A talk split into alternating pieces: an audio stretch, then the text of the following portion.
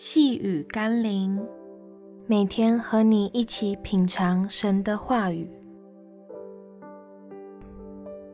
我是自由的。今天我们要一起读的经文是《罗马书》第六章第六到第七节。因为知道我们的旧人和他同钉十字架，使罪身灭绝，叫我们不再做罪的奴仆。因为已死的人是脱离了罪。在历史中的一些文化社会里，一个奴仆要得到解脱的唯一可能，就是结束在地上肉体的生命。也就是说，他活着的一天，就永远脱离不了奴仆的命运与身份。因此，早期黑人灵歌里就充满了等候离世的日子。与对天堂盼望的信息。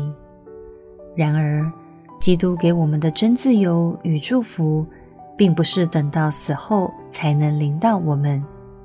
虽然现实生活中，我们或多或少有被奴役的感受，但我们仍要感谢主耶稣成为我们的依靠，使我们脱离因罪而有的辖制，赐给我们一颗自由与释放的心灵。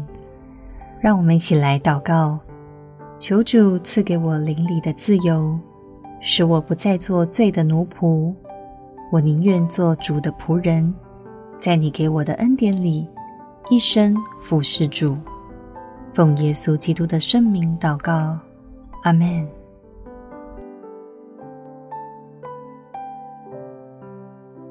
细雨甘霖，我们明天见喽。